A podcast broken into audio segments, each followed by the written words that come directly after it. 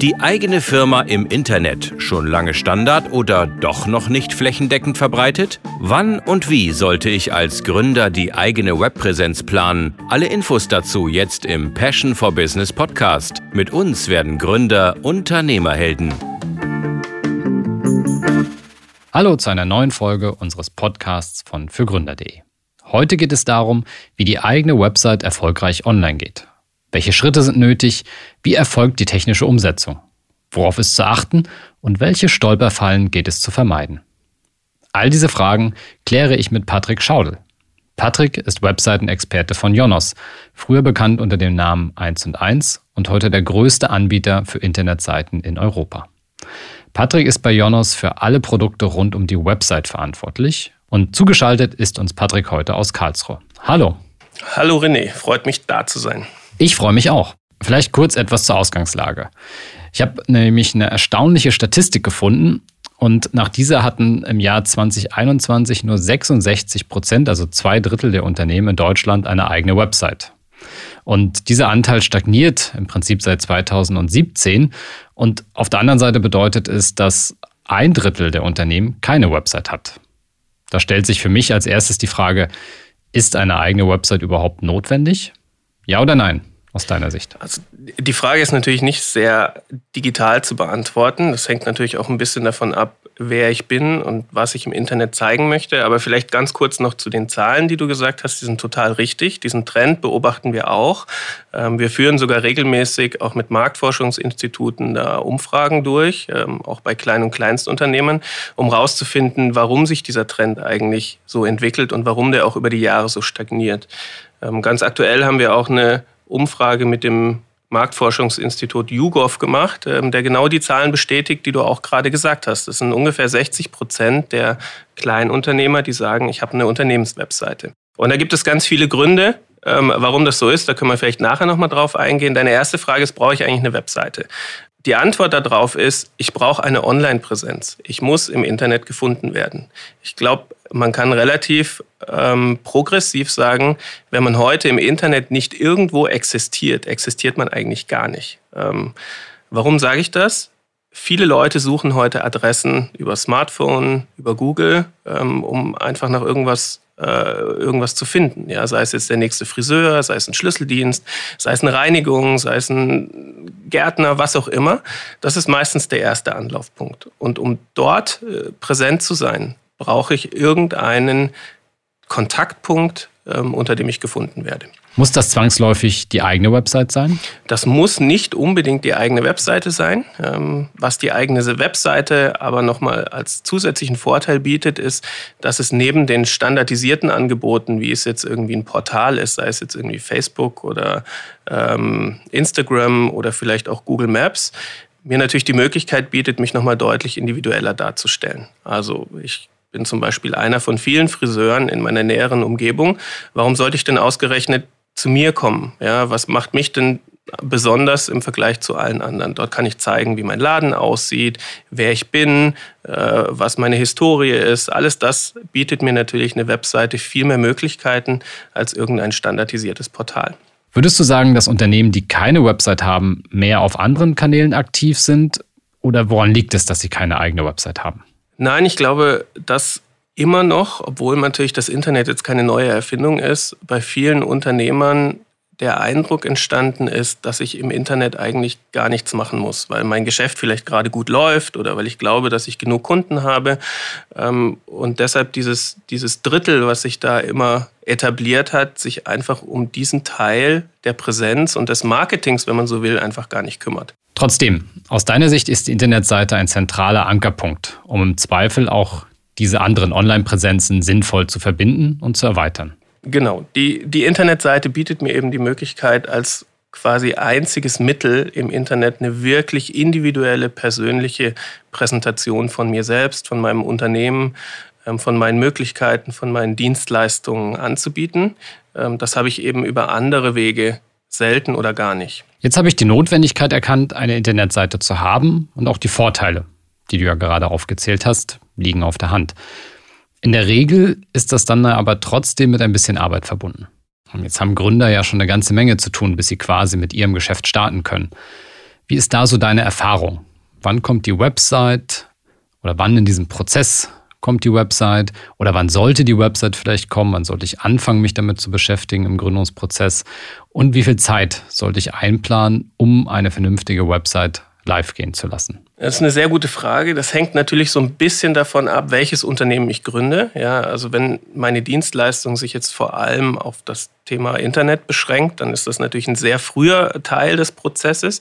Aber jetzt gehen wir mal davon aus, dass ich vielleicht mein eigenes Ladengeschäft in irgendeiner Stadt eröffne und ähm, da kann ich total nachvollziehen, dass es da hunderte Themen gibt, die ich irgendwie klären muss und dass es da auch leicht passieren kann, dass sowas wie die eigene Internetseite da so ein bisschen in den Hintergrund gerät. Ich muss mich um meine Räumlichkeiten kümmern, ich muss mich vielleicht um Waren und Produkte kümmern, ich muss mich um sowas wie eine Kasse kümmern, um, um diese ganzen Themen, die Gründer sicher noch besser kennen als ich. Ähm, und dann plötzlich ganz spät im Prozess merkt man, hups, ich habe da jetzt irgendwie vergessen, mich um meine Webseite zu kümmern. Ähm, Grundsätzlich glaube ich, dass es für Gründer auch relevant ist, sich schon früh im Prozess zu überlegen, wie möchte ich eigentlich potenzielle Kunden ansprechen. Ja, also man würde sagen, welchen Marketingmix möchte ich eigentlich haben. Ähm, und ich denke, das Thema Online ist da auf jeden Fall ein fester Baustein. Und ab dem Moment sollte ich mich auch damit beschäftigen, wie ich dieses Thema Online oder meine Online-Präsenz auch bestücken möchte. Wie möchte ich mich präsentieren? Welche Identität möchte ich da ausstrahlen? Mit welchen Tools möchte ich das machen? Wie möchte ich Reichweite oder andere Kunden ansprechen ähm, und Reichweite generieren? Ähm, das war so der eine Teil deiner Frage. Dein anderer Teil war, wie viel Zeit muss ich dafür einplanen? Ich glaube nicht, dass das ein fester Zeitslot ist, wo ich sage, ich nehme jetzt irgendwie drei Stunden Zeit und dann ist das irgendwie gegessen, das Thema. Es ist eher ein kontinuierlicher Prozess, der mich begleitet. Der fängt ganz früh an, ja, wenn man sich mal überlegt, mit welcher Internetadresse möchte ich eigentlich gefunden werden. Das ist vielleicht noch bevor ich die eigene Webseite baue ähm, sich mal einen eigenen Namen auszusuchen. Das ist auch gar nicht so leicht, weil natürlich viele Namen im Internet auch schon vergeben sind. Dann soll der ja mich irgendwie persönlich präsentieren, meine Dienstleistung präsentieren, meine Stadt oder mein lokales Umfeld irgendwie präsentieren. Also dort einfach mal anzufangen und zu suchen, welche Möglichkeiten habe ich denn, ähm, mir dann einen eigenen Internetnamen zu suchen. So, und wenn der Internetname steht, dann ist das ja quasi so der erste Grundstein, um sich dann auch zu überlegen, wie ich eigentlich die Präsenz außenrum aufbaue. Hm. Das heißt, es lohnt sich auf jeden Fall, neben den ganz anderen Themen, die bei der Gründung relevant werden, auch kontinuierlich Zeit in die eigene Website zu investieren, einfach weil da unglaublich viele Themen einfließen. Sei es irgendwelche Fotos, die ich vielleicht noch machen muss, damit ich sie einpflegen kann. Du hast doch den Namen der Website genannt, das Texten auf der Website. Also viele, viele Aufgaben, die dabei anfallen, damit die Website auch gut live geht und nicht irgendwie suboptimal aussieht, wenn ich starte. Ich würde die Webseite gar nicht als etwas betrachten, was irgendwie ganz lange konzipiert wird und dann an einem Tag live geht und dann sofort perfekt ist, sondern eine Webseite ist auch so eine Art lebendes Konstrukt. Ähm, man kann sich vorstellen, da kann ich ganz früh mit anfangen, wenn ich meine Internetnamen äh, mal reserviert hat, also meine Domain, ähm, zum Beispiel eine Seite ins Internet zu stellen, so eine Coming Soon Seite. Ja, ich habe hier irgendwie mein Geschäft und ähm, weiß schon ungefähr, wann ich das eröffnen will oder weiß es sogar vielleicht ganz konkret. Ja, und da kann ich mit ganz wenigen Informationen schon sagen, hier, Achtung, da passiert jetzt was, ähm, coming soon, folgender Stichtag. Ja. Und weiter kann ich dann im Hintergrund arbeiten, okay, was möchte ich dann an diesem Stichtag oder vielleicht auch noch als Vorbereitung dann an weiteren Informationen veröffentlichen. Ja, man kann sich das so vorstellen, dass das sowas ist, was kontinuierlich immer besser und immer konkreter wird. Ich glaube, ein großes Problem, warum viele Webseiten oder warum das Thema nicht angegangen wird, ist, dass Leute Angst davor haben, nicht perfekt zu starten. Ähm, meine Sicht darauf ist, perfekt gibt es gar nicht, äh, sondern man soll einfach mal loslegen, ja, klein anfangen, immer weiter dran arbeiten, verbessern, sich Feedback einholen, ja, sei es jetzt von den eigenen Kunden, die dann vielleicht zu mir kommen, mal zu fragen, wie findet ihr eigentlich meine Webseite, steht da alles drauf, was ihr eigentlich erwartet habt, aber auch früh Freunde und Bekannte mit einbinden. Ähm, einfach mal im Freundeskreis rumfragen und rumzeigen, so wie findet ihr eigentlich, was ich da gemacht habe, gefällt euch die Farbe, gefallen euch die Bilder, ist das, was ich als Text draufgeschrieben habe, eigentlich verständlich. Und so bekommt man da iterativ einen sehr guten Startpunkt um, und kann sich da auch mal trauen, einfach was ins Internet zu stellen, ähm, was vielleicht im ersten Moment sich noch nicht ganz 100% perfekt anfühlt, aber schon sehr, sehr gut ist und besser als nichts vor allem. Es gibt nichts Gutes, außer man tut es, fällt mir dazu noch ein. So ungefähr, ja. Im nächsten Schritt vielleicht die Frage, was ist das eigentlich für eine Website? Also wir sprechen jetzt immer über den Begriff Website, aber diese kann ja sehr vielfältig sein, angefangen von einer reinen Visitenkarte über einen Blog oder eben auch ein Shop. Kannst du da mal einen Überblick geben, was es so gibt und was vielleicht für wen geeignet ist? Ja, du, du hast total recht. Also der, das Wort Webseite wird natürlich sehr schnell assoziiert mit dieser einen Seite, die ich aufrufe, wenn ich dann einen ganz bestimmten Link oder eine ganz bestimmte Internetadresse eingebe. Ähm, wir denken eigentlich eher in dem System Online-Präsenz. Ähm, das fängt nochmal an mit der eigenen Adresse, ja, die ich ja wahrscheinlich auch auf anderen Mitteln noch abdrucke, sei es jetzt eine Visitenkarte oder ein Aufkleber auf meinem Auto oder ein Aufkleber in meinem Schaufenster. Schon das zählt eigentlich zur Präsenz, weil das der erste Eindruck ist, mit dem ein Besucher im Zweifelsfall auch mit der Online-Präsenz in Kontakt kommt. So, dann hast du gefragt, welche Möglichkeiten es eigentlich gibt. Ähm, auch da ist die Frage, welches Ziel möchte ich meiner, mit meiner Webseite erreichen. Wenn es mir nur darum geht, möglichst kurz und knapp und prägnant den Besuchern zu sagen, guck mal, das ist meine Adresse und das sind meine Öffnungszeiten. Ähm, und das ist meine Dienstleistung. Dann könnte man sagen, man spricht über sowas ähnliches wie eine Visitenkarte. Das ist meistens eine Seite, sehr kompakt gehalten, ohne viele Navigationspunkte, ähm, wo, wo wirklich die Kerninformation im ersten Blick konsumierbar ist. Das ist aber auch meistens nur der erste Schritt, weil am Schluss möchte ich ja doch irgendwie meinen Kunden mehr über mich selbst erzählen. Warum soll ein Kunde eigentlich genau in mein Ladengeschäft kommen? Warum bin ich denn genau der richtige Geschäftspartner ähm, für, für potenzielle Interessenten? Und so fängt sich dann die Seite an zu erweitern mit zusätzlichen Navigationspunkten. Meistens ist das dann sowas wie über mich oder über mein Team oder über meinen Laden. Ähm, zusätzlich dazu kommen dann auch noch aktuelle Contents, wo ich möglichen Besuchern auch so ein bisschen Einblick in mein Tagesgeschäft kriege, geben kann. Ja, das ist dann eher so Blog-typisch, ähm, wo ich auch vielleicht über Smartphone auf meine Webseite immer mal schnell ein Bild einstellen kann, immer ein bisschen Text dazu schreiben kann, dass potenzielle Interessen, Interessenten und Interessentinnen auch ein bisschen was über mich erleben und merken, welche Persönlichkeit steckt eigentlich hinter diesem abstrakten äh, hinter dieser abstrakten Webseite. Und dann natürlich die Frage, habe ich eigentlich Produkte, die ich auch online verkaufen möchte? Ja, weil wenn ich irgendwas lokal habe, ist das ja ein sehr eingeschränkter Kundenkreis, den ich adressieren kann. Meistens Leute, die eben in meiner direkten Umgebung sind. Ähm, aber auch hier habe ich natürlich die Möglichkeit, den, das, das, den Kanal Internet zu verwenden, um vielleicht Leute zu adressieren, die sonst gar nicht in meiner Stadt vorhanden sind. Ja, auch hier ein Beispiel zu machen. Ich habe vielleicht ein äh, Geschäft für Hundezubehör in Karlsruhe. Das ist natürlich super, wenn ich alle Karlsruher Hundeinteressenten oder Hundebesitzer adressieren kann. Aber vielleicht gibt es auch jemanden im Wuppertal, der genau diese Hundeleine sucht, die ich bei mir im Angebot habe. Und dann ist es natürlich cool, wenn ich das im Internet in einem kleinen Shop auch anbieten kann ähm, und das auch so gefunden wird und dann auch Kunden in einer ganz anderen Region bedienen kann. Hm. Also im Prinzip abhängig auch vom eigenen Angebot, von der eigenen Dienstleistung, von der Zielsetzung. Sollen die Kunden im Laden vorbeikommen? Möchte ich online was verkaufen? Ähm, vielleicht noch eine Dimension bei Freelancern, Illustratoren oder Designern, die ja quasi ihr Portfolio auf der eigenen Website präsentieren können, um Werbung für ihre Arbeit zu machen. Genau. Also was ist mein Ziel mit dieser Online-Präsenz und was möchte ich erreichen? Genau, äh, du, du, hast einen ganz wichtigen Punkt angesprochen. Das ist so ein bisschen die Lebendigkeit. Ja? Je, je, lebendiger eine Webseite ist und je mehr es auch ein bisschen Einblick hinter die Kulissen gibt, umso attraktiver ist es natürlich. Du hast jetzt den Designer oder den Grafiker angesprochen. Man kann natürlich auch an den Gartenbauer oder einen Architekten denken. Da sind natürlich Besucher neugierig darauf, was passiert da eigentlich? Was hat denn der schon in der Vergangenheit so gemacht? Was sind denn so Referenzprojekte, um Gefühl dafür zu kriegen, wer ist eigentlich diese Person, dieses dieses ähm, Geschäft oder dieses Unternehmen betreibt. Ähm, und dort nochmal auch ein bisschen zurück zu unserer Eingangsfrage, ist eine eigene Webseite eigentlich wichtig? Da ist eine Webseite natürlich ein super Instrument dafür, um diese Einblicke hinter diese Kulissen geben zu können. Das ist wirklich sehr nah und sehr lebendig und man kann es zumindest sehr lebendig halten, wenn man das auch äh, kontinuierlich pflegt. Mhm. Und eben die Online-Präsenz ist kein Selbstzweck, sondern am Ende des Tages möchte ich als Unternehmer verkaufen in irgendeiner Art und Weise über irgendeinen Kanal. Insofern sollte ich mir wahrscheinlich immer die Frage stellen, wie kann die eigene Online-Präsenz verkaufsfördernd wirken? Nämlich indem ich vielleicht Kontaktformulare zur Verfügung stelle, eine Rückrufnummer Oder vielleicht gibt es sogar eine direkte Terminvergabe.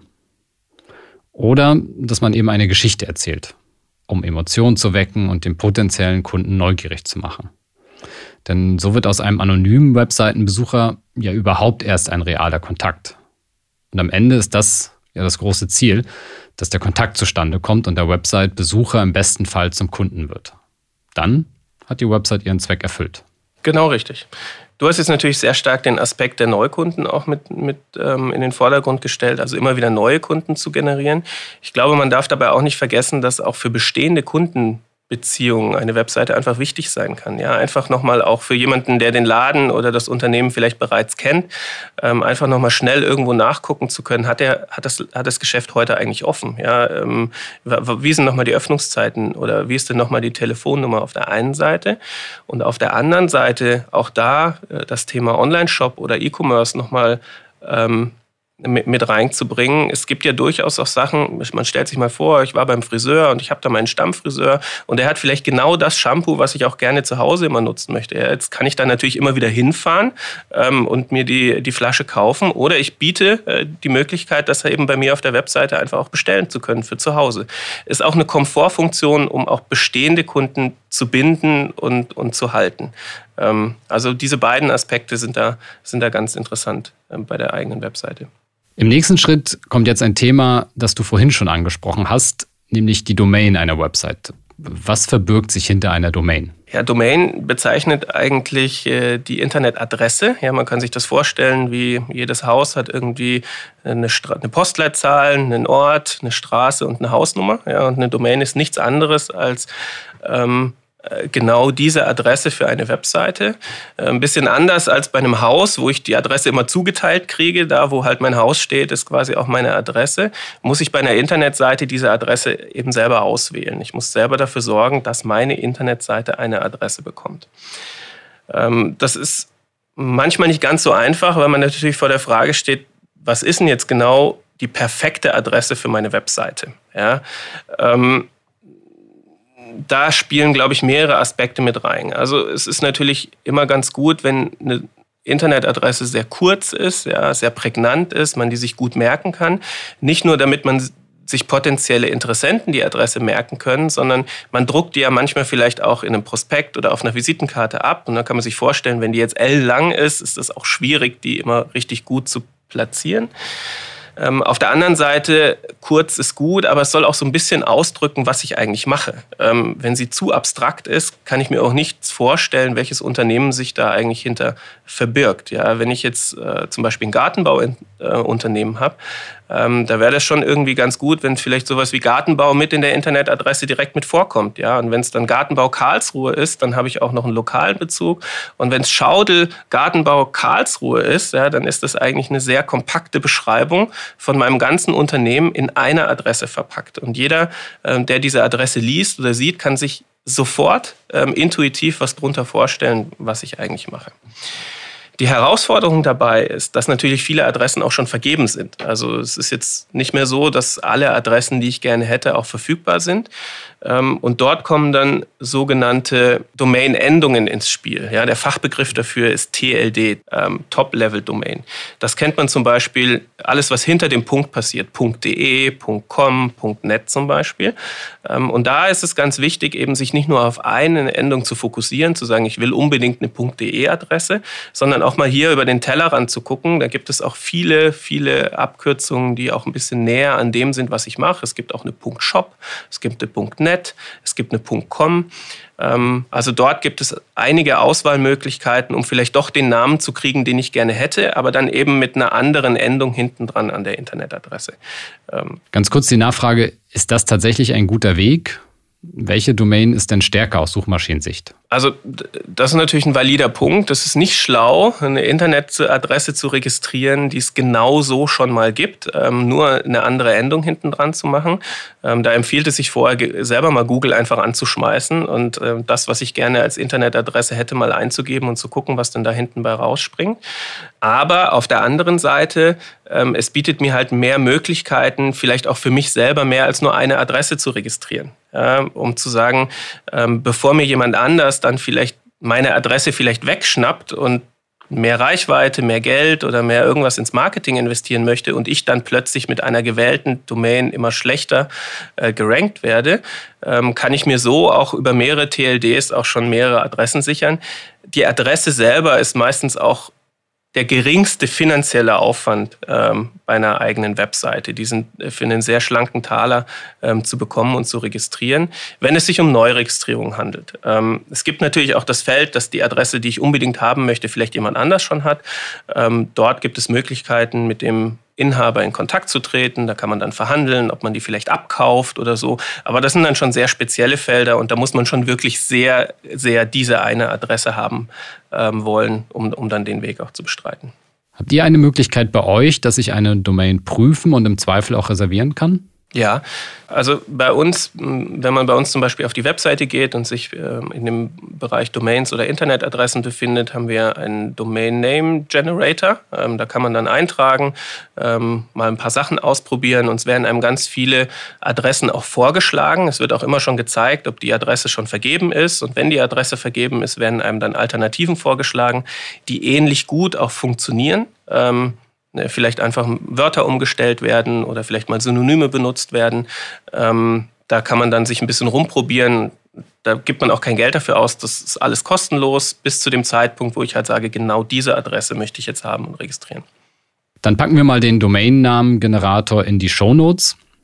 Und darüber kann dann jeder ein bisschen rumprobieren, welcher Domainname noch verfügbar ist. Hm, dazu noch ein Tipp. Wir haben auch hier im Podcast eine Folge zum Thema Namensfindung gemacht. Auch immer ein wichtiger Punkt Markenrechte. Verstößt meine Namensidee möglicherweise ähm, gegen ähm, bestehende Markenrechte anderer Namen. Denn wenn sie das tut, nutzt mir auch die schönste Domain nichts. Vielleicht ein interessanter Aspekt, der auch manchmal übersehen wird, ist, ähm, das Feld der sogenannten Vertipper-Domains. Ja, also wenn ich weiß, dass ich eine Domain habe, die auch im schnellen Schreiben auf der Tastatur gerne mal zwei Buchstaben vertauscht werden, ähm, äh, sollte ich wirklich darüber nachdenken, ob ich diese Domain nicht gleich mitregistriere. Ja, das ist ja wirklich kein großer Invest. Das ist so ein Euro pro Monat, den ich da vielleicht investieren muss, äh, um dann aber trotzdem die Möglichkeit zu haben, auch äh, Kunden zu finden oder Interessenten zu finden, die durch schnelle Tippen äh, auf der Tastatur dann halt doch eher eher die andere Adresse eingeben, als die, die man eigentlich sich ausgedacht hat.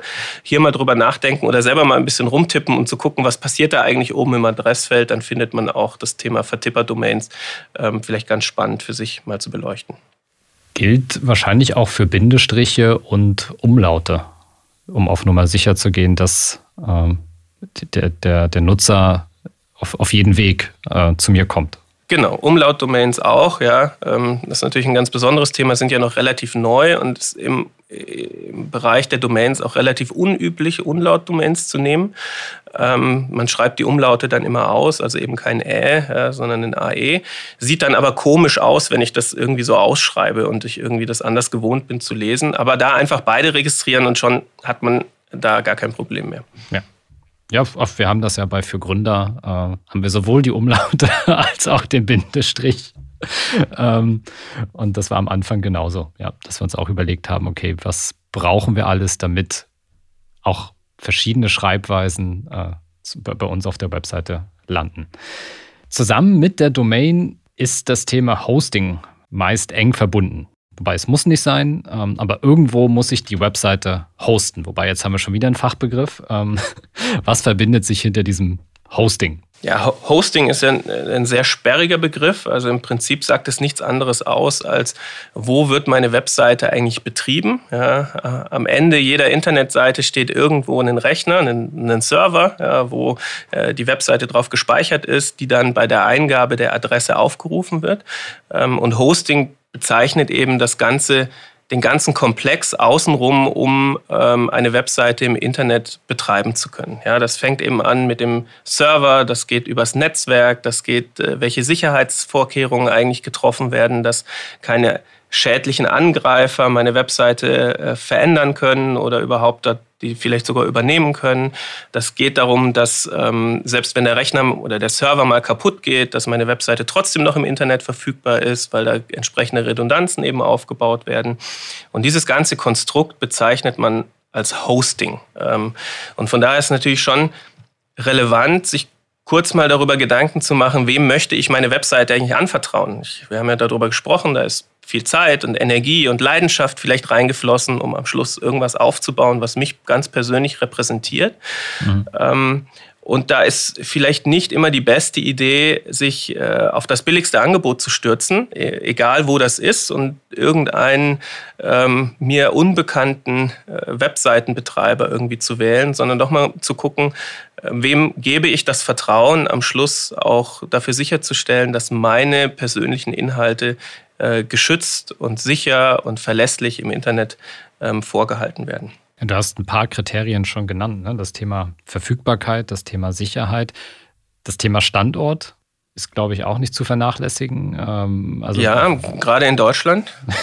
ja, Warum ist das wichtig? Da, da, gibt es ja diesen Begriff des, der DSGVO, ja, der äh, Datenschutzverordnung. Mhm. Ähm, Im englischen Begriff heißt das äh, GDPR.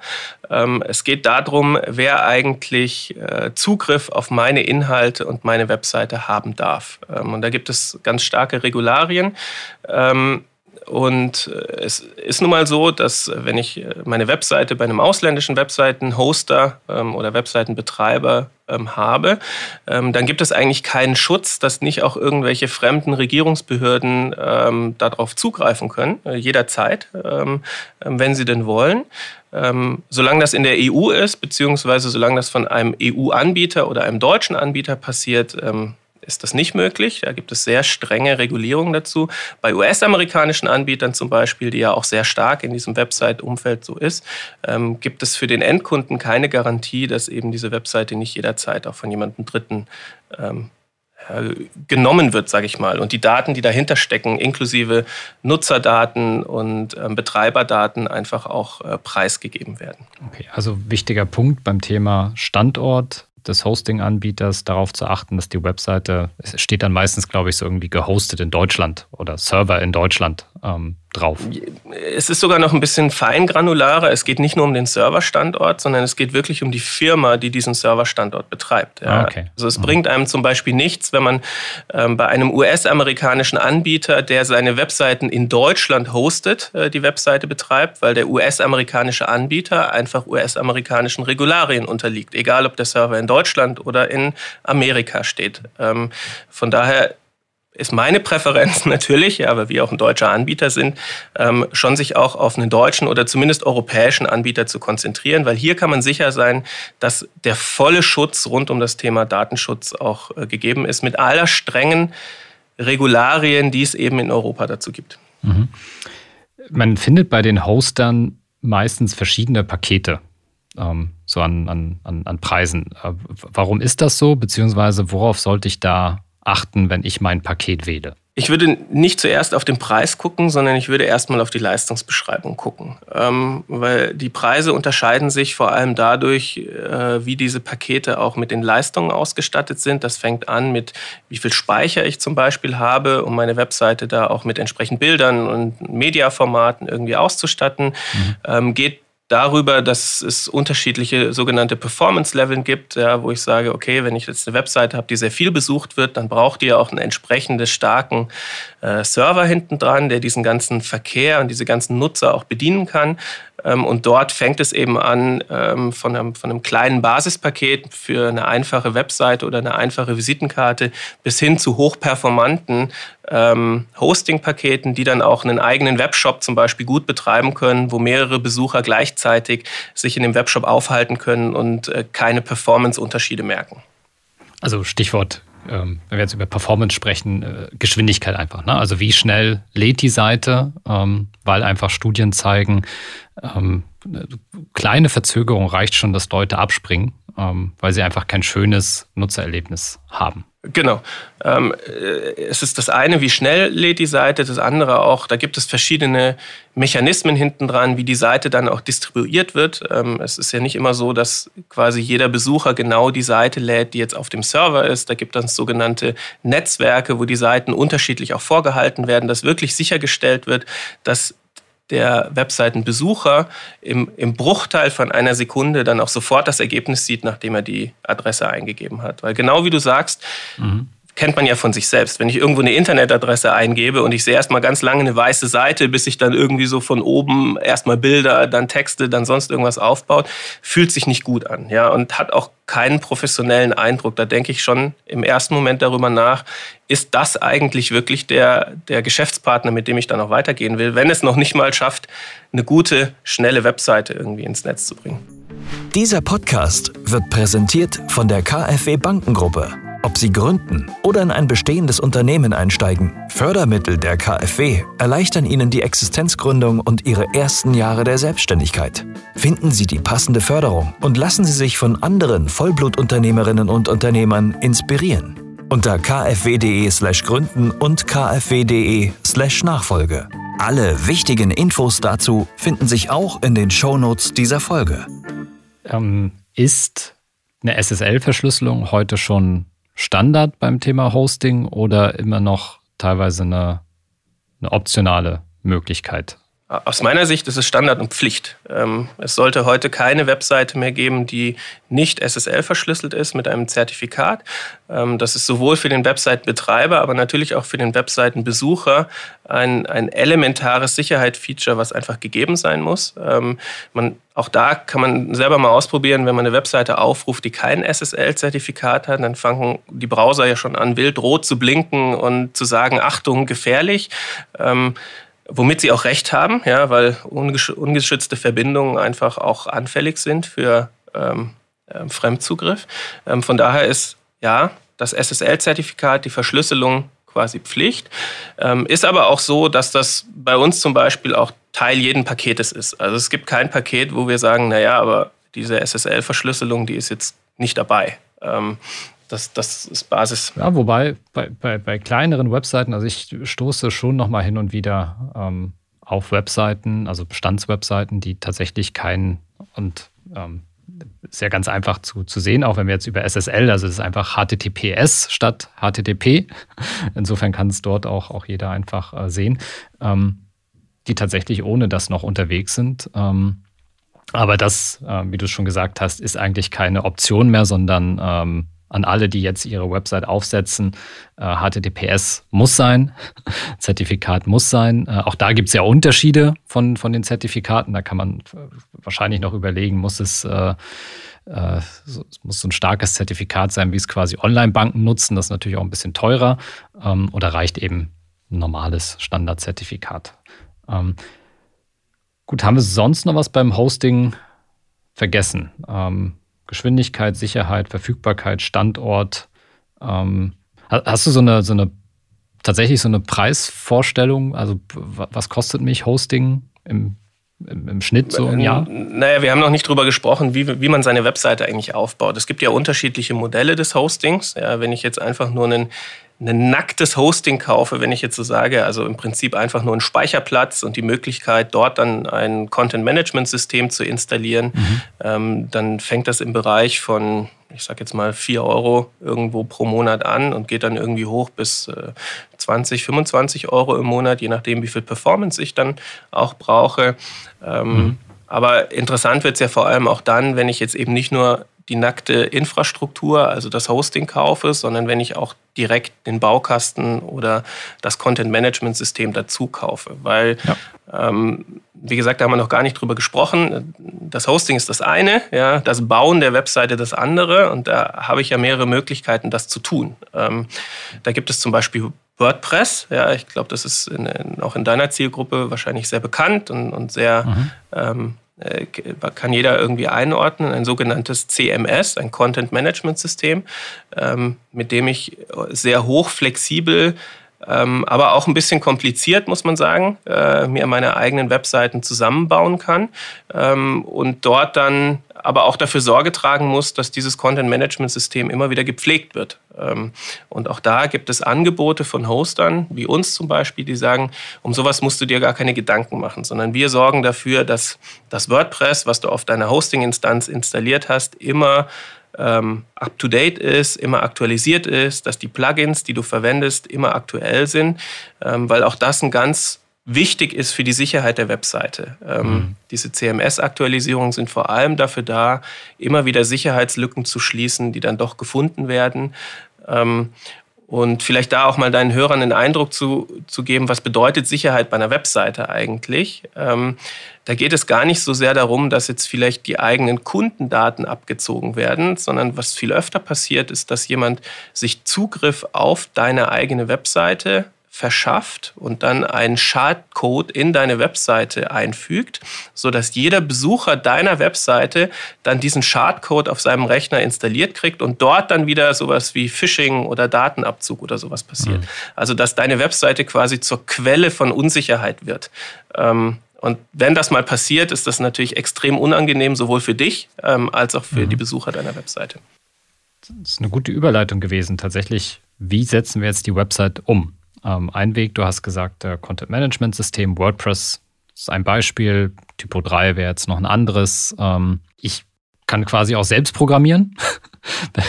ist das aus deiner Sicht zu empfehlen? Mhm. Äh, beziehungsweise was gibt es noch für Wege, ähm, jetzt die eigene Website ähm, technisch umzusetzen? Nein, also Selbstprogrammieren ist eigentlich heutzutage keine Option mehr. Ähm, ich, ich selber bin noch in einer Zeit aufgewachsen, wo man angefangen hat, mit HTML seine Seite irgendwie so selber aufzubauen und zu strukturieren. Da gab es auch äh, dieses berühmte Self-HTML, äh, ein Kompendium, wo man nachgucken konnte, mit welchen Funktionen man eigentlich was im Internet erreicht. Heutzutage viel zu kompliziert. Ja, ähm, da bieten es gibt eigentlich zwei Stränge des Selbstbauens. Der eine, den haben wir gerade besprochen, das sind die sogenannten Content-Management-Systeme.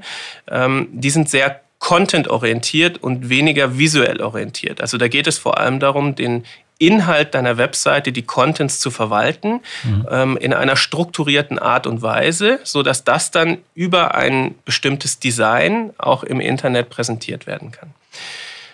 Die andere Sektion sind die, ist die Sektion der sogenannten Baukästen. Ähm, da geht man ein bisschen anderen Weg. Da fängt man vor allem an, die Webseite über die Visualität zu bauen. Man kann sich das so ein bisschen vorstellen, wie ich gehe quasi in ein, ein Word-Dokument und fange einfach mal an, auf der Webseite wirklich meine Texte zu schreiben.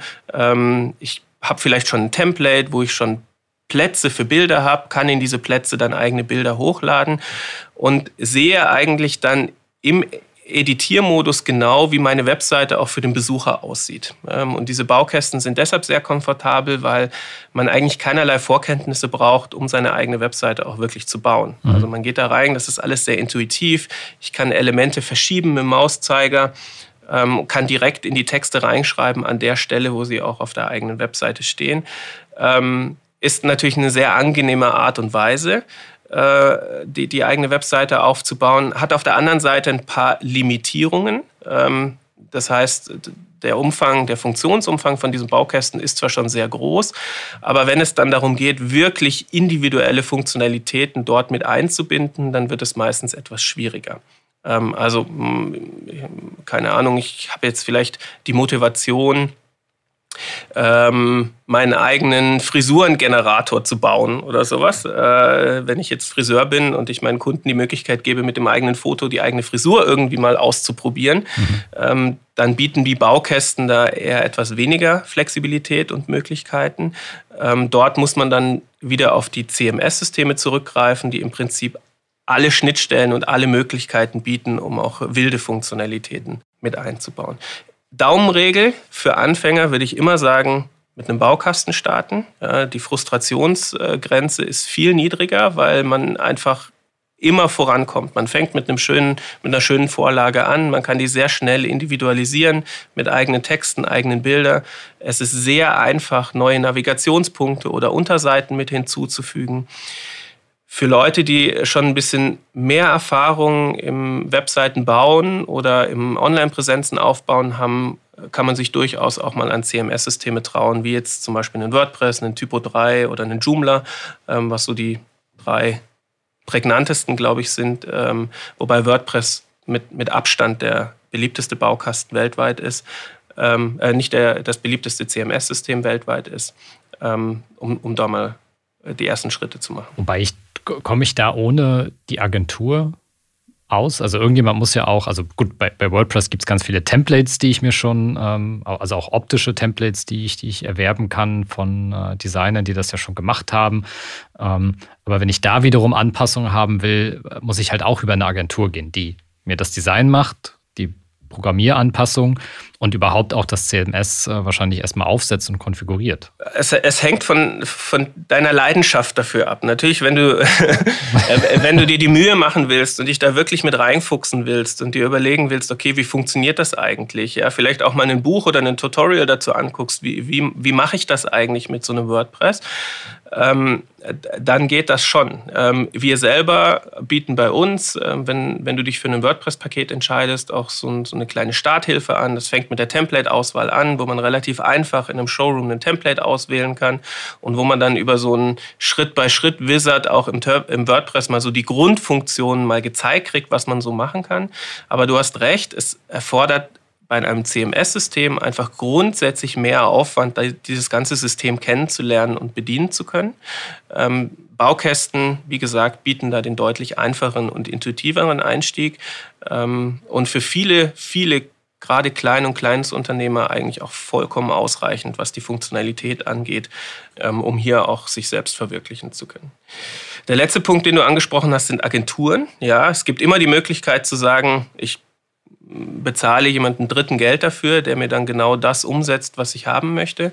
Ähm, Agenturen setzen meistens dann auf CMS-Systeme, einfach weil das einfach die Webprofis sind, die genau wissen, mit welchen Klicks und äh, haben sich ihre eigenen Schritte ähm, schon verinnerlicht, wie sie da auch schnell und einfach ähm, Webseiten aufbauen.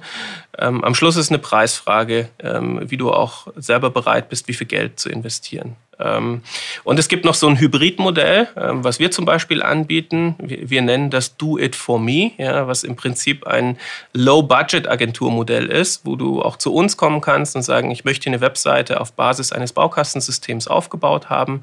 Ähm, dann machen das bei uns im Haus äh, Konzeptioner und Designer, äh, die sich da hinsetzen und für einen sehr überschaubaren Betrag, da reden wir so über 300 bis 500 Euro, je nachdem, wie umfangreich deine Webseite ist, ähm, dir deine Webseite einfach mal aufbauen, äh, gestalten und dir auch die Möglichkeit geben, ähm, sie entweder dann weiter selber zu editieren oder auch uns äh, äh, dann monatlich da ähm, Veränderungen und neue Inhalte auf die Webseite einstellen zu lassen. Mhm. Das ist im Prinzip dann auch schon der nächste Schritt beim Thema Website, wenn wir die Technik geklärt haben. Ähm, steht jetzt im Raum, wie sieht sie eigentlich aus? Also das Visuelle, was kommt drauf? Also was schreiben wir rauf und welche Funktionalitäten braucht die Website? Was könnte also für wen sinnvoll sein? Starten wir vielleicht mit dem Visuellen. Ähm, hast du ein paar Grundregeln oder ein paar Leitlinien? Wonach kann ich mich da richten? Nach dem, was gefällt mir eigentlich? Oder wie, wie, wie, wie fange ich da an? Naja, äh, du merkst ja selber, Geschmack ist doch sehr individuell. Ja, was gefällt mir eigentlich? Ja. Ähm, also natürlich muss mir meine Webseite schon gefallen, aber ich muss mir schon auch im Klaren sein, dass meine Webseite nicht für mich ist, ja, sondern meine Webseite ist für Interessenten, potenzielle Kunden, Besucher. Mhm. Äh, das heißt, hier sollte man sich, wenn man sich über Gestaltung und Design Gedanken macht, schon eher so daran orientieren, was ist eigentlich so der Trend, ähm, wie sieht Internetseiten heute aus.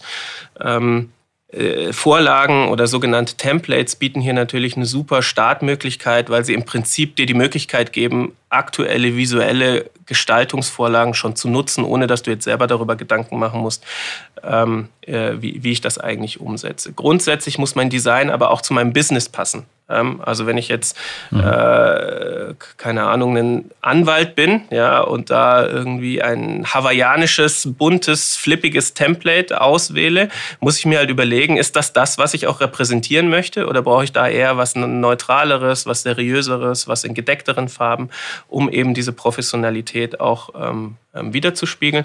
Gleiches gilt natürlich vice versa. Ja, wenn ich jetzt irgendwie äh, ein Laden bin, der besonders hip oder besonders witzige Accessoires anbietet. Ähm, das jetzt alles in, in Bordeaux und Schwarz zu halten, muss ich halt wissen, ob ich das genau haben möchte. Ähm, mhm. Aber auch da hat man ja alle Möglichkeiten. Dann die Frage ist, wie viel Text muss draufstehen? Ähm, nicht zu viel und nicht zu wenig. Ähm, das ist natürlich eine sehr allgemeine Antwort, ähm, aber ich glaube, fangen wir erstmal mit dem nicht zu viel an. Man muss aufpassen, dass man nicht alles in epischer Breite erklärt und irgendwie nach dem Absatz noch einen Absatz macht, ähm, sondern dass man schon kurz und knapp auf den Punkt bringt, was ich eigentlich ausdrücken möchte. Aber nicht zu wenig heißt, dass ich auch genug Informationen mitgebe, um nicht nur dem Webseitenbesucher, sondern am Schluss auch Suchmaschinen die Möglichkeit gebe, zu erfassen, um was es sich bei mir eigentlich handelt. Mhm. Ähm, also äh, bei einem Friseursalon, da muss natürlich sowas wie Frisuren, Schnitte, Trends, sowas muss alles irgendwie mal vorkommen in den Texten, damit das auch als relevant und interessant ähm, betrachtet werden kann. Mhm. Von, von, der Art der Ansprache ist das, also äh, zumindest auch, auch meine Wahrnehmung, ist halt immer wichtiger geworden, beziehungsweise auch ja ein Unterscheidungskriterium. Also wenn ich halt zehn Friseursalons online besuche und die alle quasi sagen, äh, hallo bei äh, herzlich willkommen in unserem Friseursalon, dann differenziere ich mich da ja nicht. So, und, und ich kann auch nicht dieses, was du am Anfang gesagt hast, dieses Persönliche ähm, rüberbringen. Ähm, das heißt, so ein bisschen Tonalität, Botschaften sehr genau herauszuarbeiten, oder? Ja, ich, ich glaube, der, der Trick hierbei ist, sich möglichst viele Meinungen auch einzuholen. Ja, ich hatte mhm. ja vorher gesagt, Freunde und Bekannte ist da meistens eine sehr gute Quelle, ähm, sich mit denen mal hinzusetzen und zu sagen, wie findest du den Text eigentlich? Spricht er dich an? Äh, kommt er auf den Punkt? Ähm, ob man jetzt in Du oder Sie zum Beispiel schreibt, hängt natürlich auch so ein bisschen wieder ab von der Professionalität. Anwälte würden wahrscheinlich eher in Sie kommunizieren, äh, der Friseurladen vielleicht eher in Du, ähm, wenn es das entsprechende Klientel auch ansprechen soll. Ähm, aber äh, Feedback, Feedback, Feedback. Also nicht irgendwas einfach schreiben und glauben, man ist der beste Texteschreiber auf der Welt, sondern einfach mit Leuten drüber sprechen, zeigen, auch die eigenen Kunden mal fragen, hey, ihr wart doch auf meiner Webseite, wie findet ihr eigentlich? Habt ihr irgendwie einen Tipp oder einen Vorschlag für mich? Ähm, auch hier, gerade mit Baukästen, lässt sich das ja auch super schnell umsetzen. Da logge ich mich ein, kann drei, vier, fünf, sechs Korrekturen in Windeseile auch äh, auf die Webseite machen, sofort online stellen. Das ist in der Sache mhm. von zehn Minuten erledigt. Ein Bild sagt ja bekanntlich mehr als tausend Worte. Ähm, was hast du da für Tipps, äh, wenn es rund um das Thema Bilder auf der Webseite geht? Oder welche Fehler kann man auch machen? auf, auf die Qualität der Bilder achten. Ähm, ich, ich glaube, oder was ich schon selber auch gesehen habe, ähm, nicht nur bei unseren Kunden, sondern auch so, wenn man im Netz unterwegs ist, man sieht schon hin und wieder Webseiten, wo mal ebenso Schnappschüsse mit dem Handy, äh, dann sehr zentral, vielleicht sogar auf der Einstiegsseite ähm, präsentiert werden, wo man selber denkt, naja, es ist verschwommen, es ist verwackelt, es ist schief, mhm. äh, es ist jetzt vielleicht nicht gerade so der beste Aufhänger, um, um mich äh, zu präsentieren. Auch wenn ich selber vielleicht schön finde, ist es nicht das, was ich eigentlich transportieren möchte. Mhm. Ähm, hier äh, gibt es zwei Wege. Entweder man gibt sich wirklich Mühe und legt ein bisschen Wert darauf. Äh, auch mit aktuellen Smartphones kann man ja auch echt super Bilder machen. Es ist ja nicht so, dass ich jetzt eine Profi-Ausrüstung brauche. Aber man, man macht das schon bewusst und man macht sich bewusst, was ich da eigentlich transportiere. Auf der anderen Seite gibt es natürlich auch Bilddatenbanken, ähm, wo ich jetzt sage, ich brauche für eine ganz bestimmte Situation ein Bild, was ich selber so vielleicht nicht äh, mit einem, was ich selber so nicht schießen kann.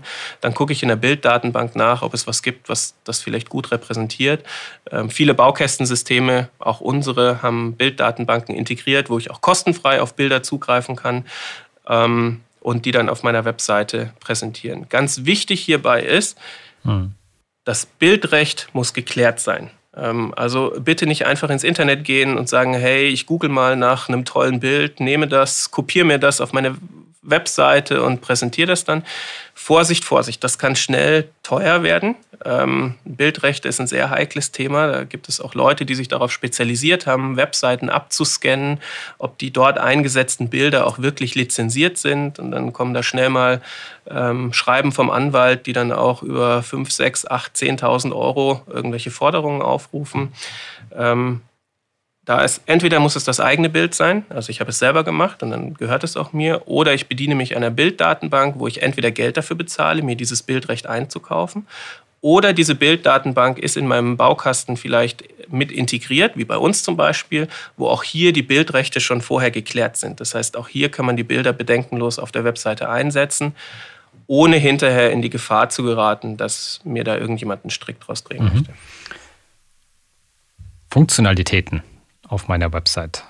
Was kann ich gegebenenfalls alles so brauchen? Von der äh, Google Maps Einbindung bis hin zu einem Terminkalender, Ja, also Google Maps Einbindung würde ich sagen, ist heute schon Standard. Ähm, nicht nur, damit ich im Inter, also dass wenn ich an einem Laptop sitze, schnell sehen kann, wo das Geschäft auch ist, sondern diese Google Maps Einbindung helfen mir auch, wenn ich auf einem Smartphone zum Beispiel mhm. ähm, diese Webseite besuche, dann quasi mit einem Klick sagen zu können, navigiere mich dahin. Das ist dann natürlich eine sehr komfortable Art, den Weg auch zu finden. Ähm, dann gibt es natürlich jede, jede Art der Bildeinbindung, sei es jetzt über Galerien oder Karusselle, wo ich vielleicht mehrere Bilder nacheinander auch schön präsentieren kann mit Überblendungen, die Möglichkeit von Videos mit in meine Webseite äh, zu integrieren. Ähm, das sind eher so Basisfunktionalitäten, würde ich sagen. Ja, und dann gibt es schon ein bisschen komplexere Funktionalitäten. Äh, eine Terminreservierung hast du angesprochen, äh, ähm, Booking verschiedenster Art und Weise, sei es jetzt für ein Lokal oder sei es jetzt für ein ähm, äh, Friseursalon oder für jede andere Form der Dienstleistung.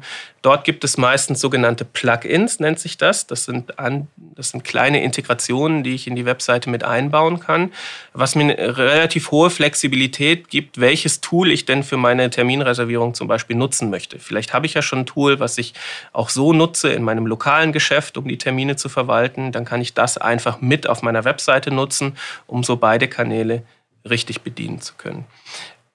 Das, das, letzte wichtige Funktionalität ist immer das Thema E-Commerce. Das ist ein, also der eigene Online-Shop. Auch wenn ich jetzt am Anfang vielleicht sage, naja, ich habe doch gar keine Produkte, die ich verkaufen möchte. Ähm, das wird über die Zeit vielleicht kommen und relevant werden. Und man möchte ja nicht am Anfang sich in irgendeine Sackgasse begeben und sagen, ich kann dann nie wieder meine Webseite dahin erweitern.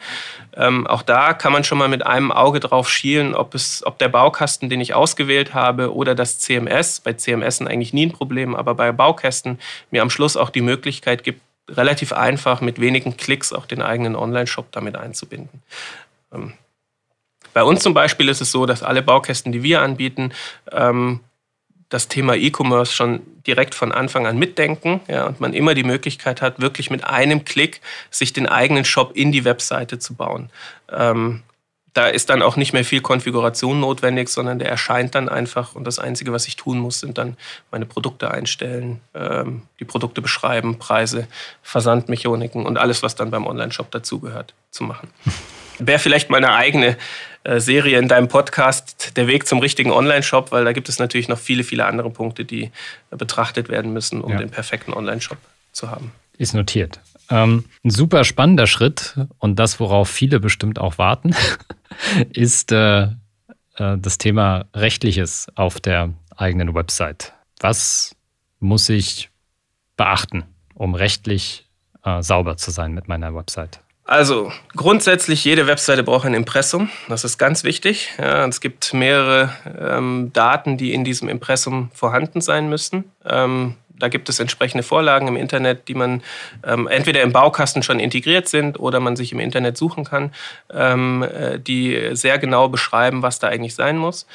Dann, es braucht immer eine Datenschutzerklärung. Ähm, also es muss dem Webseitenbesucher transparent sein, welche Daten auf dieser Webseite eigentlich erfasst werden und wie diese Daten weiterverarbeitet werden. Das ist geltendes Recht. Das, das muss dort beschrieben sein. Ähm, ganz neu oder relativ neu das Thema Cookie Consent. Ja, jetzt kommen wir wieder mit ein paar Fachbegriffen, aber äh, jede Webseite benutzt Cookie-Technologie, um irgendwelche Einstellungen des einzelnen Nutzers auch zu speichern und vielleicht wieder nach bei einem Zweit- oder Drittbesuch aufrufen zu können. Wenn ich diese Cookies in meiner Webseite integriert habe, muss ich vom Webseitenbesucher einen Consent, also eine Einwilligungserklärung abfragen. Und dieser Consent, ähm, äh, der muss gespeichert sein, sodass jeder Besucher mich auch im Nachgang fragen kann, du sag mal, zeig mir mal, wann ich dir eigentlich die Einverständniserklärung gegeben habe, äh, deine Webseite zu besuchen und den Cookie, den du da drin hast, ähm, auch ähm, aktiv werden zu lassen. Ähm, das kennt man selber, wenn man äh, viele Webseiten besucht, manchmal ein bisschen nervig wahrgenommen. Jede Webseite, die ich aufrufe, kommt erstmal so ein kleiner Pop-up, wo man Einstellungen machen muss und erweiterte Einstellungen oder nur notwendige zu. Ist geltendes Recht, ist so. Ähm, aber auch da haben vor allem Baukästen und auch unsere Baukästen einfach das Tooling schon mit integriert, sodass man sich als Nutzer gar nicht mehr so viele Gedanken darüber machen muss, wie ich das eigentlich gewährleiste, sondern es wird nur noch aktiviert und dann werden die Daten da auch entsprechend bei den Besuchern abgefragt und mhm. ähm, gespeichert. Sind AGB ein verpflichtendes Thema, beziehungsweise wann könnte das Sinn machen? Ähm, AGBs sind natürlich immer dann verpflichtend, wenn ich irgendeine Form von Handel auf meiner Webseite betreibe. Ja, das ist natürlich bei Online-Shops ähm, der Fall. Da muss dann genau geklärt sein, wie das läuft mit Bezahlung, Versand, Retoure, Rechte, Gerichtsstand, all, all diese Themen. Ähm, bei, bei, reinen Content-Webseiten, wo kein Geschäft ähm, online gemacht wird, ähm, mhm. sind aus meiner Sicht AGBs nicht verpflichtend. So, aber hier der wichtige Punkt, ähm, genau hinzuschauen, ähm, ist im Zweifel sonst auch nochmal, wenn man sich unsicher ist, kann man das auch anwaltlich abnehmen lassen, ähm, weil diese Fehler im Bereich Datenschutz und im Bereich Impressum können auch genau. teuer werden. Webseitenbaukästen bieten da ganz gute Vorlagen. Die geben einem schon Hinweise, auf was man eigentlich achten muss. Ähm, wir selber ähm, bei der Ionos ähm, machen dort keine Rechtsberatung. Wir können unseren Kunden leider nicht individuell beraten, was jetzt richtig und was falsch ist.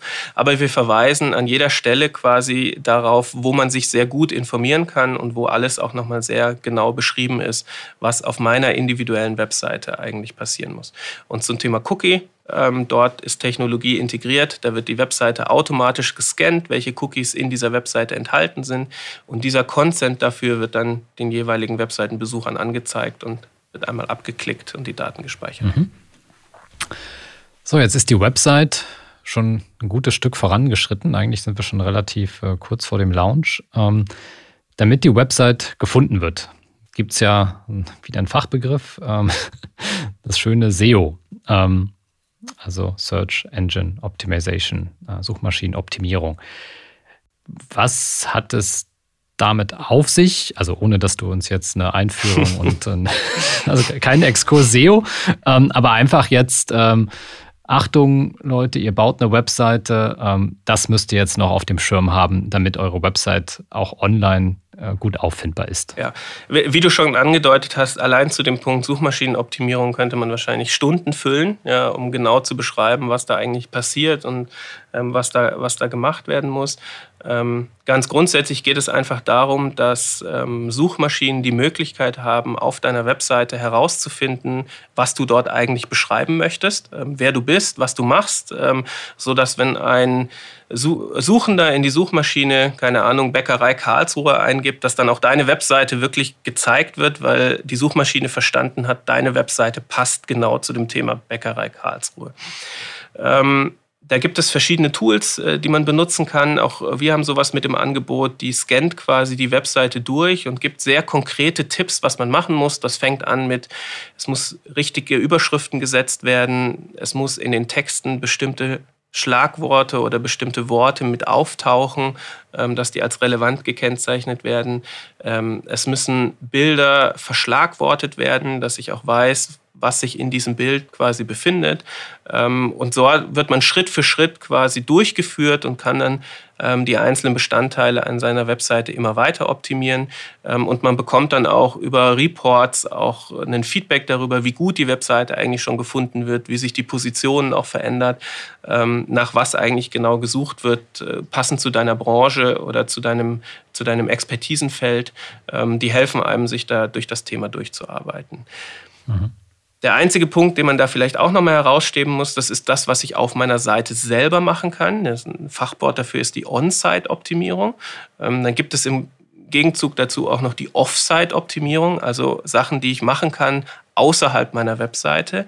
Ähm, und da ist das Thema Backlinking, also versuchen auf anderen Webseiten oder in anderen Portalen meine Domain oder meine Internetadresse zu präsentieren, sodass Verweise von dort auf mich geschehen.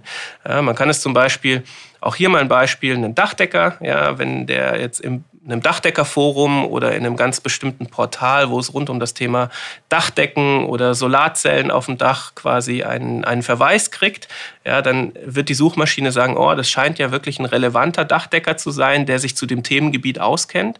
Und wenn dann jemand in der Suchmaschine danach sucht, wird das natürlich berücksichtigt und weiter oben auch wieder präsentiert ähm, als mögliches Suchergebnis für den Suchenden. Mhm. Vielleicht noch eine Ergänzung, was ähm, mir hin und wieder auffällt, also ähm, dass egal mit welcher Technik jetzt die Webseite aufgesetzt wird, ähm, dass für die individuellen Seiten, die ich habe, ähm, für die du ja beschrieben hast, ähm, wie der Content auch zu strukturieren ist, damit die Suchmaschine versteht, äh, um was es da geht, dass auch Einstellungsmöglichkeiten, weil das leider hin und wieder nicht gegeben ist, für den Seitentitel, auch die Seitenbeschreibung ähm, möglich sind, weil das etwas ist, was Google ja durchaus für die Anzeige in den Suchergebnissen nimmt. Also da wirklich drauf zu achten und nicht nur darauf zu achten, dass es möglich ist, sondern das auch zu vergeben. Ich glaube, das ist nochmal ganz wichtig. Ähm, also, dass jede, ja. jede Seite dann im Prinzip einen eigenen Titel bekommt, eine eigene Beschreibung, die dann auch nochmal hilft, ähm, dass die Seite richtig oder besser eingeordnet wird von, von der Suchmaschine. Ähm, genau, richtig. Unser Baukasten, den du bei uns kaufen kannst, der führt dich durch diese Schritte durch. Ja, der wird dir auch immer zeigen, trage hier deinen Seitentitel ein, trage hier deine Seitenbeschreibung ein. unser Baukasten meldet diese Seite auch automatisch bei Google an. Ja, das heißt, in dem Moment, wo du sagst, ich möchte diese Seite online stellen, ähm, schicken wir quasi eine Nachricht an Google, wenn man es mal ganz plastisch beschreibt, zu sagen, hier ist eine neue Webseite online gegangen, schau die dir doch mal bitte an. Ja, das geht um die, das und das Thema. Und dann wird die von Google indexiert, also durchsucht. Ähm, da kommt dann ein Roboter vorbei, äh, scannt die Texte ab, scannt die Headlines ab und macht, nimmt die quasi mit in seinen Google-Suchergebnisindex mit auf. Ähm, das ist vielleicht auch nochmal ein Unterschied zwischen Baukästen und CMS-Systemen. Bei CMS-Systemen muss ich mich da selber drum kümmern, dass die dann auch bei den entsprechenden Suchmaschinen publiziert wird. Ähm, Baukästen oder unser Baukasten äh, bietet hier quasi die Funktion, dass man im Moment des Live-Stellens automatisch auch angemeldet wird. Mhm. Da jetzt, äh, weil machen wir einen Haken jetzt an das SEO-Thema, nur der Hinweis, auch bei uns im, äh, im Podcast äh, gibt es schon eine ganze Reihe an SEO-Folgen, ähm, wo es genau um diese Themen On-Page, Off-Page, Keyword-Optimierung, wie texte ich eigentlich und so weiter geht. Also da, von daher dort noch, noch viel mehr Input. Ja, einem Lounge steht dann eigentlich nichts mehr im Weg, oder? Wie schon vorher gesagt, den eigentlichen Lounge, der sollte ja mehr, möglichst früh anfangen. Ja? Ähm, mal mit der ersten Coming Soon-Seite, also eine Seite, wo ich sage, da passiert bald was, über die Visitenkarte mit rudimentären Daten bis zum weiteren Ausbau. Ähm, das heißt, so diesen Lounge-Event, äh, aus meiner Sicht gibt es den gar nicht mehr. Ähm, das ist nicht so der eine Tag, an dem dann das Feuerwerk losgeht, sondern das ist eben der Prozess über mehrere Tage, Wochen, wo die Seite immer besser und immer attraktiver wird. Mhm. Aber ja, am Schluss ist es nur noch ein Klick und die Seite ist online verfügbar unter der von mir ausgewählten Adresse und jeder kann die Seite dann aufrufen. Bevor wir zum Abschluss kommen, jetzt haben wir quasi so ja, so können die, die Schritte idealerweise aussehen, besprochen. Wenn du jetzt aber mal auf, äh, an deine Praxis denkst und vielleicht nochmal zusammenfasst, was sind so die gröbsten Fehler, die dennoch immer wieder vorkommen, die häufig gemacht werden und dies gilt einfach abzustellen. Ähm, welche würdest du da benennen? Also der allergröbste Fehler, den haben wir ganz am Anfang besprochen, ist einfach überhaupt keine Webseite zu bauen und sich über meine Online-Präsenz überhaupt keine Gedanken zu machen. Ja. Mhm. Wir haben vorher mal die Zahl genannt, ja, fast 40 Prozent aller Gewerbetreibenden haben sich da einfach noch keine Gedanken gemacht. Das ist der aller, allergröbste Fehler, den man überhaupt mal machen kann. Wenn es dann um die Seite selber geht, ähm, ist ein Fehler, sich nicht genug Feedback einzuholen. Also wirklich mit Leuten darüber sprechen, aus dem Bekanntenkreis, aus dem Freundeskreis, frühzeitig sich hinzusetzen und zu sagen, hm, guck mal, findest du das gut, findest du das schlecht, sollte ich das vielleicht ein bisschen anders machen? Und der dritte Fehler ist, sich ähm, nicht genug Augenmerk auf den Wahl der eigenen Internetadresse zu legen. Ähm, also da drüber zu huscheln, einen ganz langen Begriff zu suchen, der dann hinterher komplex ist. Man muss sich bewusst sein, diese Adresse trage ich im Zweifelsfall mein ganzes Geschäftsleben mit mir mit. Ähm, und das nicht nur für meine Webseite, sondern am Schluss werde ich wahrscheinlich auch meine E-Mails darüber machen. Ähm, äh, sei es jetzt die Kontakt-Ad Bäckerei Karlsruhe, Schaudelbäckerei Karlsruhe.de zum Beispiel. Das ist was, was einem quasi für immer bleibt. Äh, die Webseite selber, auch das haben wir ja schon angedeutet, die kann ich ja jederzeit verändern. Da kann ich ja jederzeit adaptieren, neue Dinge mit drauf machen, Sachen umstellen, wenn ich merke, das kommt irgendwie schlecht an. Die Adresse bleibt für immer. Und auch das ist etwas, was sich über die Zeit immer wertvoller wird, weil natürlich die Adresse auch immer mehr mit dir, deinem Unternehmen verbunden wird, von deinen Kunden mhm. und auch von potenziellen Kunden. Ja, das ist ein echter Markenname, der sich dann auch stark etablieren wird. Noch ein Punkt, ähm, den ich ganz gerne ansprechen würde, den du gerade genannt hast. Ähm, ich beobachte ja dann, äh, was so auf meiner Webseite passiert. Also das Thema Nutzerführung und Optimierung der Nutzerführung. Ähm, was verbirgt sich dahinter und, und, und was kann ich vielleicht ganz konkret verändern, um Nutzer besser zu führen? Es ist sehr stark die Frage, welches Ziel du mit deiner Webseite ähm, betreibst. Natürlich, wenn du Produkte auf deiner Webseite verkaufen möchtest, musst du natürlich sehr genau beobachten, wie kommen die Kunden auf deine Webseite, wie bewegen die sich durch deine Navigationspunkte, wo steigen die auch wieder aus. Also diese Tracking-Tools bieten ja dann die Möglichkeit zu zeigen, okay, bis dahin ist ein potenzieller Interessent gekommen und dann war er plötzlich weg. Ja, da muss man sich natürlich Gedanken machen, was ist auf dieser Seite vielleicht falsch. Mhm. Schlechtes Bild, schlechter Text, kompliziert beschrieben, ähm, um, um das kontinuierlich zu ähm, zu optimieren. Wenn ich jetzt keinen eigenen Verkauf auf der Webseite ha habe, aber irgendwie merke, dass äh, ich jeden Tag zehnmal angerufen werde und gefragt werde, wann eigentlich meine Öffnungszeiten sind, ja, dann kann man sich dadurch durchaus mal Gedanken machen, ob das Thema präsent genug auf meiner Webseite repräsentiert ist oder ob das nicht ganz auf die erste Seite, vielleicht in die rechte Spalte irgendwie mit aufgenommen werden sollte. Das sind meine Öffnungszeiten. Äh, nicht nur, um es dem ähm, Besucher oder den potenziellen Kunden einfacher zu machen, sondern um mir auch die Last von den Schultern zu nehmen, irgendwie zehnmal am Tag ans Telefon zu gehen.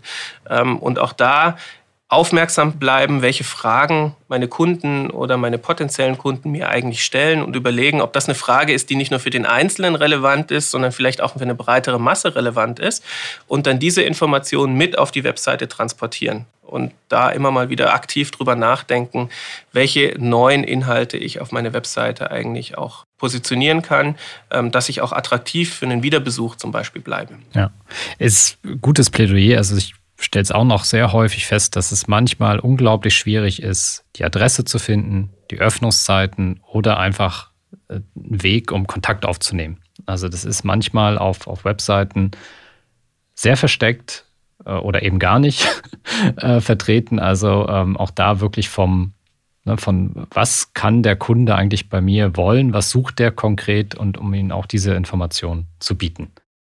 Patrick, vielen Dank für all diese ähm, wertvollen Insights. Ähm, ich glaube, wir haben die wichtigsten Schritte wirklich auf dem Weg, ähm, die, die eigene Website äh, ins Netz zu bringen, äh, besprochen.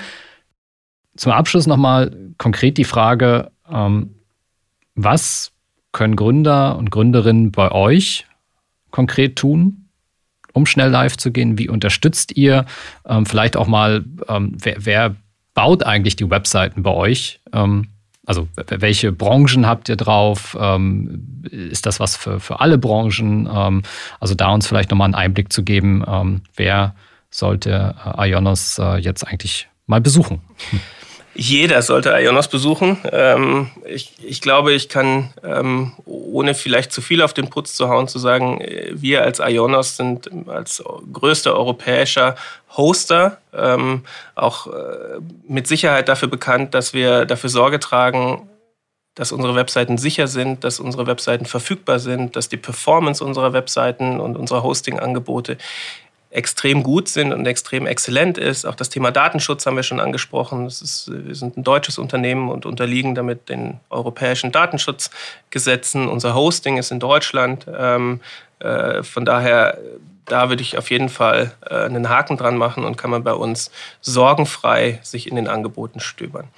Ähm, über die Möglichkeiten bieten wir eigentlich die volle Bandbreite für den hoch technisch versierten bieten wir Hosting-Möglichkeiten, die einem jegliche Freiheitsgrade bieten, um die individuelle CMS-Systeme bei uns zu installieren. Für den etwas mittleren Versierten bieten wir vorinstallierte CMS-Systeme. Der kann sagen, okay, ich möchte WordPress, aber ich möchte mich eigentlich um die ganze Administration und Installation nicht kümmern. Auch das kriegt man bei uns out of the box ähm, und wird auch dafür Sorge getragen, dass die regelmäßig geupdatet werden, dass die sicher und äh, funktional auch bleiben. Und für den Einsteiger ähm, gibt es auf der einen Seite eben die Baukästenprodukte bei uns, die wirklich sehr, sehr einfach ist, sind, ähm, sich da die ersten Schritte ins Internet zu machen. Ähm, du hast nach Branchen gefragt. Äh, wir sind nicht auf irgendwelche Branchen ähm, limitiert. Ähm, wenn man bei uns den Prozess einsteigt, fängt man schon in der Template-Auswahl, hat man die Möglichkeit, über verschiedene Branchen zu navigieren und sich da mal so ein bisschen durchzuschauen, was einem auch selber an den Designs und an den Templates gefällt. Was aber nicht heißt, dass ich das unbedingt nehmen muss. Das sind einfach nur Vorschläge, äh, die ich da unterbreitet kriege. Und der letzte Punkt ist für denjenigen, der sagt, ich habe das alles verstanden und ich glaube euch auch, dass das relativ einfach und mit überschaubaren Mitteln zu bewältigen ist. Ich will es aber einfach nicht. Mhm. Ähm, haben wir bei uns im Portfolio das Angebot, dass unsere Webseiten-Experten, also wirklich ausgebildete Designer und Konzepter, ähm, nach deinen Anforderungen und nach deinen Ansprüchen dir deine Webseite bauen. Ähm, da gibt es Gespräche am Anfang, äh, wo sich darüber unterhalten wird, wie soll die Webseite aussehen, welche Inhalte sollen da drauf kommen.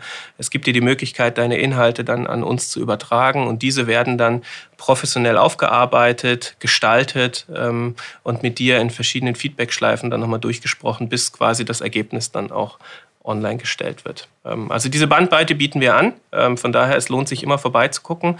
Ähm, auch für jeden Geldbeutel was dabei, von sehr, sehr günstig bis sehr performant und damit dann natürlich auch ein bisschen, bisschen teurer. Aber letztendlich muss man sagen, wir bewegen uns immer im Radius zwischen 5 Euro pro Monat und 25 Euro im Monat, so in der Größenordnung. Äh, das heißt, äh, auch da sind die Investitionen eigentlich überschaubar, die ich da tätige. Okay, das heißt, ihr versprecht relativ kostengünstig, schnell und einfach ins Netz zu kommen. Absolut. Sehr gut. Wer Jonas testen möchte, kann das einfach gerne tun. Vielen Dank nochmal, Patrick, ähm, für das Gespräch. Und vielen Dank auch an die Zuhörerinnen und Zuhörer und ich wünsche viel Erfolg beim Bauen oder der Weiterentwicklung der eigenen Webseite. Bis bald. Danke, René. Hat mich gefreut. Bis bald. Gerne. Tschüss. Das war der Passion for Business Podcast. Für mehr Infos und weitere Folgen mit spannenden Gästen besuche uns auf passionforbusiness.de.